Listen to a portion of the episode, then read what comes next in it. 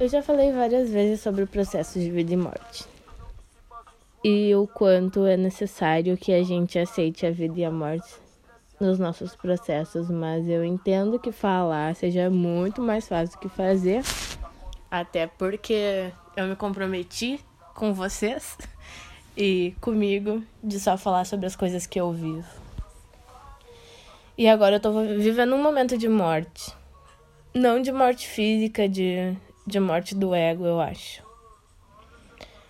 Eu, durante muito tempo, vivi e quem sabe ainda esteja vivendo só para corresponder às minhas expectativas de como eu podia ser, de como eu podia me sentir, de como eu ia ser bem vista aí nesse processo todo. Eu esqueci antes das expectativas que existe um ser humano criando expectativas e esse ser humano já é muitas coisas. Então, há poucos dias eu descobri isso. E eu já passei por muitos processos de morte do ego. E eu decidi gravar esse podcast porque esse momento agora é um dos meus momentos de crise onde eu vejo que eu não sei como eu vou sair do outro lado desse processo. Mas agora eu tenho um pouco mais de consciência e de lucidez para saber que eu nunca sei como eu vou sair do outro lado de nenhum processo. Eu tenho uma serpente tatuada no meu rosto. Eu gosto da, analogia da, analogia da serpente, que a serpente, assim como outros animais, troca de pele, né? Elas precisam trocar de pele porque elas crescem.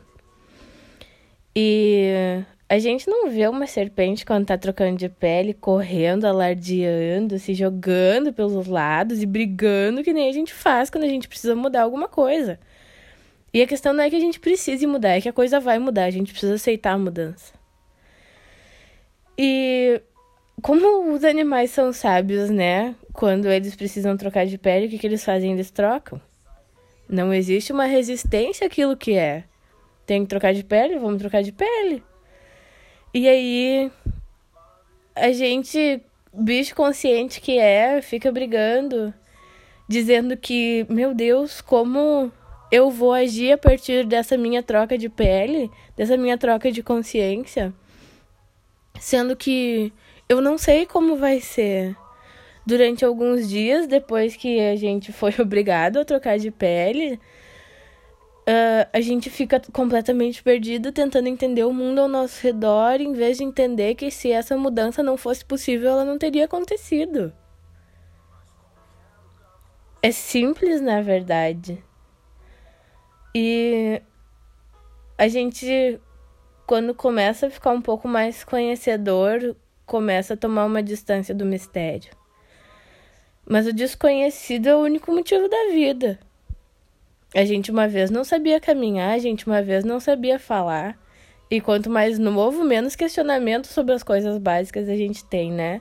Ninguém fica extremamente triste porque aprende a falar ou porque aprende a caminhar, e tudo isso são formas de independência. Mas aí, quando a gente se consolida enquanto ser humano minimamente adulto, qualquer mudança pela qual a gente tem que passar é um tormento. Porque a gente não sabe aceitar a vida como ela é.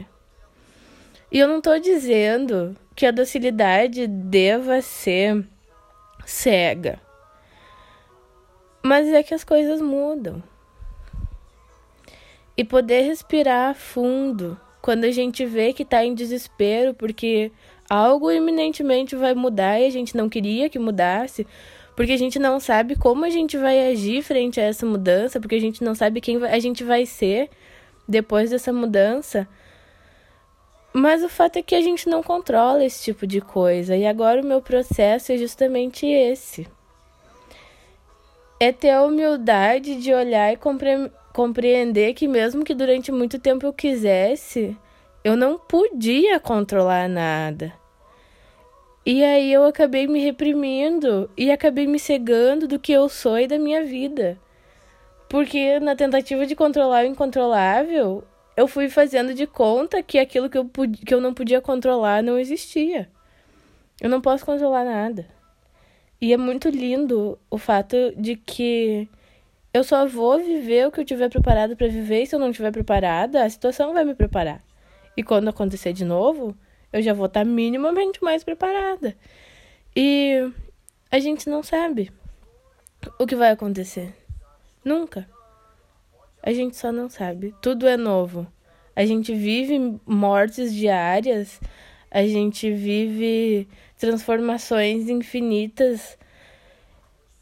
E se entregar para mudança pode ser muito mais gostoso e confortável. Eu entendo teu medo, mas é uma tarefa muito importante aceitar o medo. O medo é o maior indicativo de para onde a gente deve ir. A gente não tem medo do desconhecido. A gente tem medo da nossa reação frente ao desconhecido. A gente tem medo do que a gente vai sentir quando chegar ao desconhecido. E a gente pode fazer as pazes com o medo. A gente pode fazer as pazes com a insegurança. Elas existem e são sentimentos, como qualquer outro. A insegurança é tão sentimento quanto a felicidade, quanto a tristeza. O medo é tão sentimento quanto a frustração. Eles existem. E a gente pode aprender a lidar com aquilo que se apresenta e dizer então, se agora isso se apresenta, é porque ou eu tenho capacidade para lidar, ou vai me preparar para ter capacidade, vou aprender agora. Mas não existe motivo para negar a mudança.